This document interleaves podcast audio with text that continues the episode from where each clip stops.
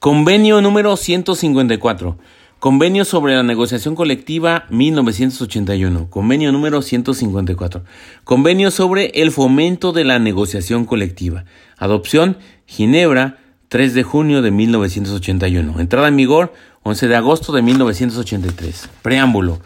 La Conferencia General de la Organización Internacional del Trabajo, convocada en Ginebra por el Consejo de Administración de la Oficina Internacional de Trabajo y congregada en dicha ciudad el 3 de junio de 1981, en su sexagésima séptima reunión, reafirmando el pasaje de la Declaración de Filadelfia, que reconoce la obligación solemne de la Organización Internacional del Trabajo de fomentar entre todas las naciones del mundo programas que permitan lograr el reconocimiento efectivo del derecho de negociación colectiva y tomando nota de que este tipo, de que este principio es plenamente aplicable a todos los pueblos, Teniendo en cuenta la importancia capital de las normas internacionales contenidas en el Convenio sobre la Libertad Sindical y la Protección del Derecho de Sindicación 1948, en el Convenio sobre el Derecho de Sindicación y de Negociación Colectiva 1949, en la Recomendación sobre los Contratos Colectivos 1951, en la Recomendación sobre la Conciliación y el Arbitraje Voluntarios 1951,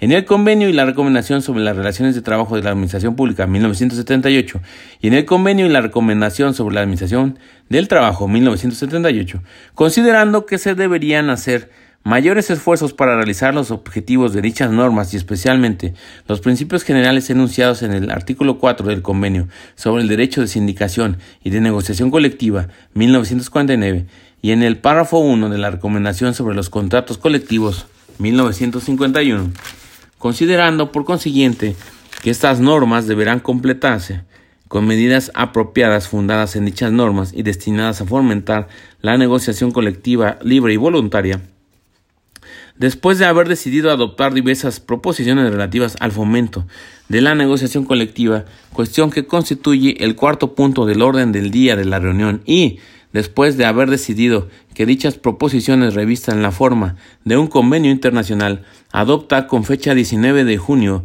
de 1981 el presente convenio que podrá ser citado como el Convenio sobre la Negociación Colectiva 1981. Parte 1 Campo de aplicación y definiciones. Artículo 1. Punto 1. El presente convenio se aplica a todas las ramas de actividad económica. Repetimos, artículo 1.1. El presente convenio se aplica a todas las ramas de actividad económica. Punto 2. La legislación o la práctica nacionales podrán determinar hasta qué punto las garantías previstas en el presente convenio son aplicables a las Fuerzas Armadas y a la Policía. Punto 3. En lo que se refiere a la administración pública, la legislación o la práctica nacionales podrán fijar modalidades particulares de aplicación de este convenio. Artículo 2. A los efectos del presente convenio, la expresión negociación colectiva comprende todas las negociaciones que tienen lugar entre un empleador, un grupo de empleadores o una organización o varias organizaciones de empleadores, por una parte, y una organización o varias organizaciones de trabajadores por otra, con el fin de A. Fijar las condiciones de trabajo y empleo. O B. Regular las relaciones entre empleadores y trabajadores. O C regular las relaciones entre empleadores o sus, organizaciones y una organización o varias organizaciones de trabajo, o lograr todos estos fines a la vez. Artículo 3.1. Cuando la ley o la práctica nacionales reconozcan la existencia de representantes de trabajadores que respondan a la definición del apartado B del artículo 3 del Convenio sobre los representantes de los trabajadores 1971, la ley o la práctica nacionales podrán determinar hasta qué punto la expresión negociación colectiva se extiende igualmente a los fines del presente convenio, a las negociaciones con dichos representantes. Punto 2 cuando en virtud del párrafo 1 de este artículo la expresión negociación colectiva incluya igualmente las negociaciones con los representantes de los trabajadores a que se refiere dicho párrafo, deberán adoptarse, si fuese necesario, medidas apropiadas para garantizar que la existencia de estos representantes no se utilice en menoscabo de la posición de las organizaciones de trabajadores interesadas. Parte 2. Métodos de aplicación. Artículo 4. En la medida en que no se apliquen por medio de contratos colectivos por laudos arbitrales o por cualquier otro medio conforme a la práctica nacional, las disposiciones del presente convenio deberán ser aplicadas por medio de la legislación nacional. Parte 3. Fomento de la negociación colectiva. Artículo 5. Punto 1. Se deberán adoptar medidas adecuadas a las condiciones nacionales para fomentar la negociación colectiva. Punto 2.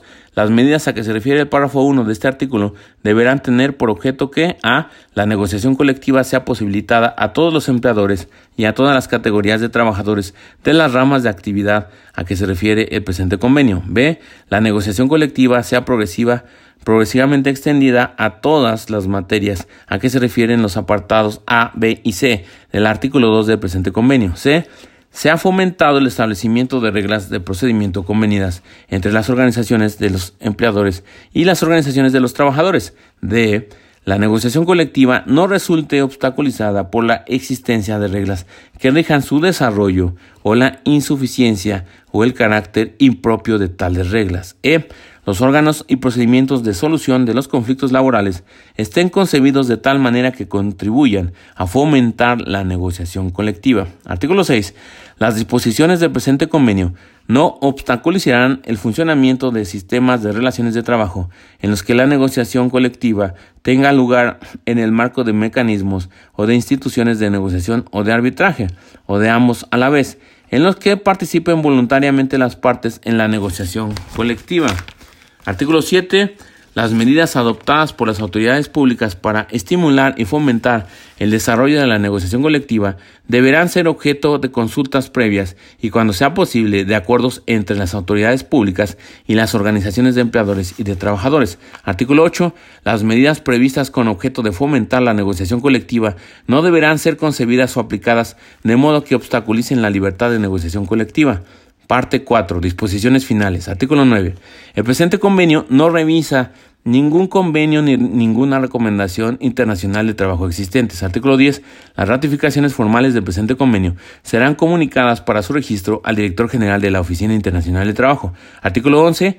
Punto 1. Este convenio obligará únicamente a aquellos miembros de la Organización Internacional de Trabajo cuyas ratificaciones hayan registrado el director general. Punto 2. Entrará en vigor 12 meses después de la fecha en que las ratificaciones de dos miembros hayan sido registradas por el director general. Punto 3.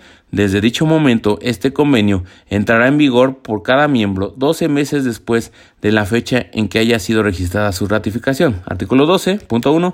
Todo miembro que haya ratificado este convenio podrá denunciarlo a la expiración de un periodo de 10 años, a partir de la fecha en que se haya puesto inicialmente en vigor, mediante un acta comunicada para su registro al director general de la Oficina Internacional del Trabajo.